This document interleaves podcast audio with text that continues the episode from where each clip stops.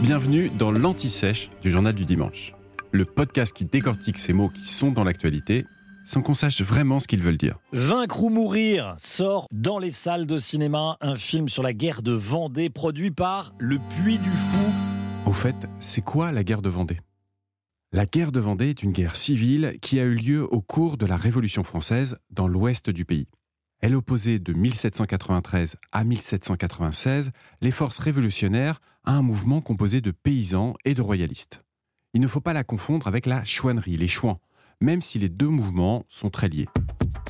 La guerre de Vendée, comme son nom l'indique, a eu lieu dans le nord de la Vendée, mais aussi dans le sud du département de Loire-Atlantique, sur la rive gauche de la Loire, au sud-ouest du Maine-et-Loire, c'est ce qu'on appelle l'Anjou, et au nord-ouest des Deux-Sèvres.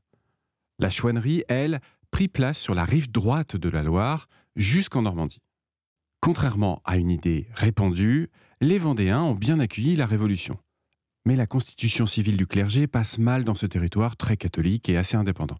La hausse des impôts également, alors que les paysans sont souvent métayés, c'est-à-dire qu'ils doivent la moitié de leur récolte à leurs propriétaires terriens.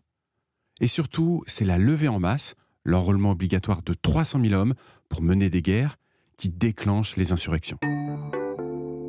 Le 10 mars 1793, une émeute meurtrière éclate à Machecoul, en Loire-Atlantique. Au départ, il s'agit de simples paysans, c'est ce qu'on appelle une jacquerie. Mais la noblesse locale va venir se greffer à ce mouvement pour en faire une guerre contre-révolutionnaire. Les succès militaires s'enchaînent grâce à une stratégie de guérilla favorisée par le bocage. Ce sont ces champs entourés de hautes haies, parfaits pour des assauts surprises. Les villes de Cholet, Fontenay-le-Comte, Thouars, Saumur et Angers sont envahies.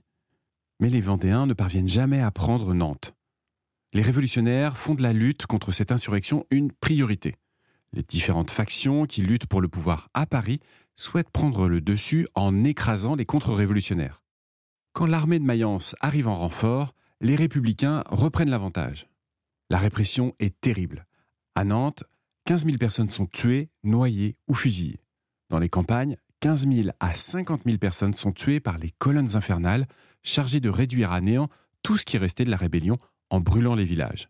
Les historiens ont aussi démontré la réalité de pillage et de viol. En tout, la guerre a fait entre 100 000 et 200 000 morts, selon le consensus des chercheurs. Il y aura des soubresauts de cette guerre jusqu'en 1832. Alors, quelques rares historiens ont défendu l'idée d'un génocide perpétré par les républicains. Mais cette idée est battue en brèche par la plupart des chercheurs. Un génocide, une notion forgée après la Seconde Guerre mondiale, est un crime contre l'humanité qui vise à la destruction totale ou partielle d'un groupe national, ethnique, racial ou religieux. Or, il y a eu des Vendéens républicains qui ont été épargnés. Les révolutionnaires cherchaient avant tout à éliminer l'insurrection et pas tous les Vendéens. Les historiens s'accordent pour parler d'un épisode atroce. Venez d'écouter l'Anti-Sèche du Journal du Dimanche, le podcast qui répond à la question que vous n'osiez pas poser. Je suis Vivien Vergniaud et si vous avez aimé ce podcast, mieux si vous voulez écouter d'autres épisodes préparés par la rédaction du JDD, c'est facile. Abonnez-vous, suivez-nous, c'est gratuit. On vous donne rendez-vous trois fois par semaine en podcast et tous les jours sur le JDD.fr. À bientôt.